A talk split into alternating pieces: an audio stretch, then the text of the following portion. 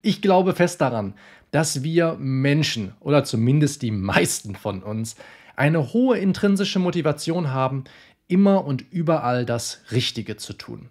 Bedauerlicherweise gelingt uns das nicht ganz so oft, wie wir es uns wünschen würden.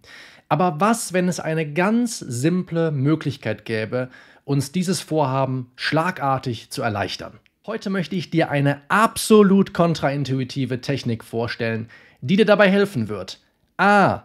Deine aktuelle Vorgehensweise im Jurastudium oder Referendariat zu bewerten. B. Mögliche alternative Handlungsoptionen abzuwägen. Und C. Zukunftsorientierte Pläne zu schmieden. Das geschieht, vereinfacht gesprochen, dadurch, dass du deine eigenen Interessen priorisierst und zu deinem eigenen Besten handelst. Zu deinem eigenen Besten handelst du übrigens auch, wenn du dir meine 10 Gebote eines erfolgreichen Jurastudiums herunterlädst. Das ist ein PDF, in dem ich mich darum bemüht habe, wirklich meine allerbesten Tipps rund ums Jurastudium zu komprimieren und hierin zu sammeln.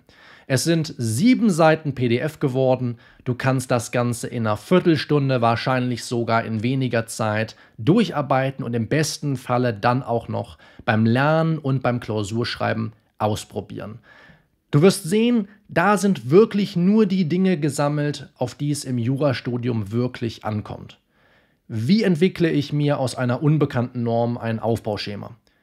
Ich stoße auf einen Begriff, den ich nicht definieren kann. Wie gehe ich jetzt vor? Oder was schreibe ich mir von all dem eigentlich auf Karteikarten, um sie komprimiert zu halten? Das und vieles mehr erfährst du in den zehn Geboten eines erfolgreichen Jurastudiums. Kannst du also gratis herunterladen. Du findest den Link in der Videobeschreibung und wenn du den Podcast hörst, dann einfach auf die Show Notes gehen und den Link dort anklicken. Wo das aus dem Weg ist.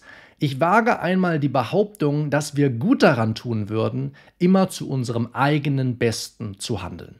Das ist für die meisten Menschen ein schwer greifbares Konzept. Schließlich wird uns im Kindesalter eingeimpft, dass wir nicht egoistisch sein sollen, dass wir unsere eigenen Interessen zurückstellen sollen. Tatsächlich ist Egoismus in seiner reinsten Form wohl das genaue Gegenteil von Handeln zum eigenen Besten, da ich kaum glaube, dass es in irgendjemandes Interesse sein kann, ständig andere vor den Kopf zu stoßen. Lass uns ein wenig in der Zeit zurückreisen.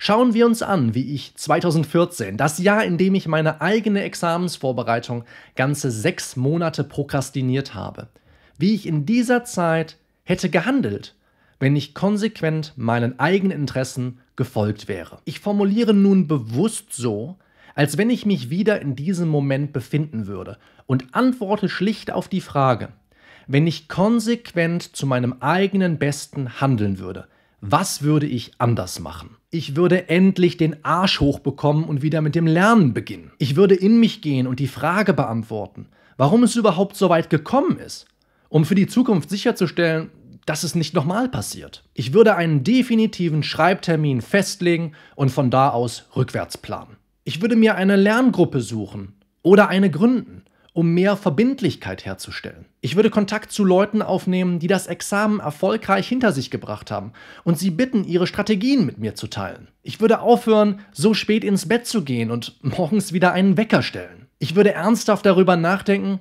warum ich mir den Scheiß überhaupt antue. Diese Liste ist natürlich eher illustrativ als vollständig. Wir können dieses Konzept des informierten Handelns zum eigenen Besten dafür verwenden, mögliche Handlungsoptionen zu bewerten und zukunftsorientierte Pläne zu schmieden. Vielleicht noch wichtiger hervorzuheben ist, dass wir es als Werkzeug dafür verwenden können, unsere aktuelle Vorgehensweise zu bewerten. Wenn wir die oben von mir genannten Verhaltensweisen ihren Gegensätzen gegenüberstellen, wird deutlich, wie häufig es vorkommt, dass Studierende und Referendarinnen nicht zu ihrem eigenen Besten handeln.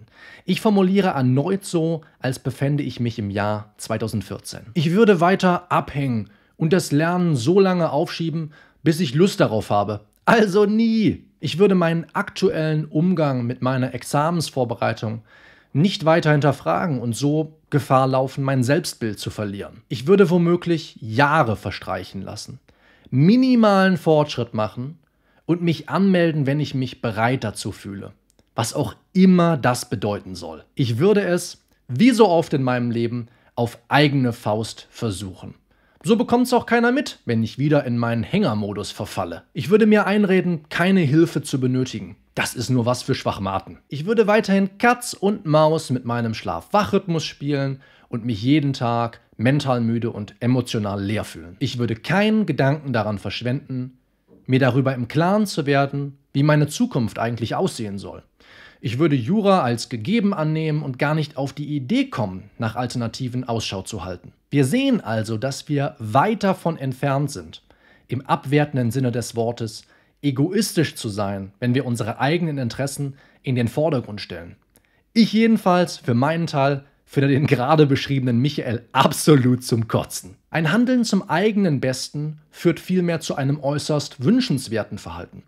Sowohl aus unserer Sicht als auch aus der Sicht unserer Mitmenschen. Ich möchte noch einmal betonen, dass das, was wir als typisch egoistisches Verhalten einordnen, Bücher in der Bibliothek zu verstecken, unseren Kommilitonen in einer mündlichen Prüfung bloßzustellen, kaum jemals im eigenen Interesse sein kann. Andererseits hat man in der Theologie oft darauf hingewiesen, dass die biblische Aufforderung Liebe deinen Nächsten wie dich selbst lautet und nicht Liebe deinen Nächsten mehr als dich selbst oder liebe deinen Nächsten statt dich selbst. Stell dir also die Frage, wenn ich im Rahmen meines Jurastudiums oder Referendariats konsequent zu meinem eigenen Besten handeln würde, was würde ich anders machen?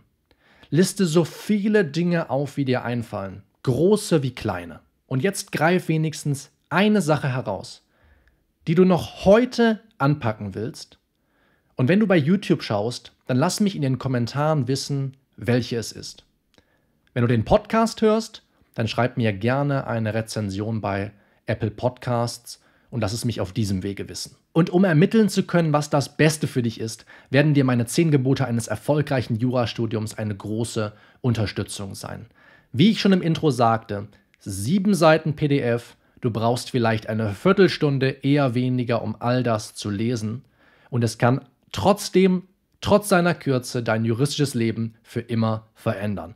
Du erwirbst endlich, du beginnst endlich die Skills und das Know-how zu entwickeln, was du brauchst, um dann auch im Jurastudium in einer Klausur was produzieren zu können, wenn du eben nicht auf Wissen aus deinem Langzeitgedächtnis zurückgreifen kannst.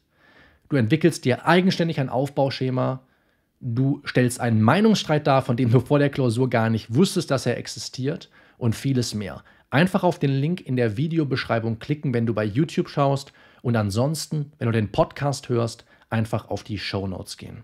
Ich wünsche dir viel Erfolg bei der Umsetzung der 10 Gebote. Wir sprechen uns hier nächste Woche auf dem Kanal wieder. Mach's gut, bis dahin, ciao.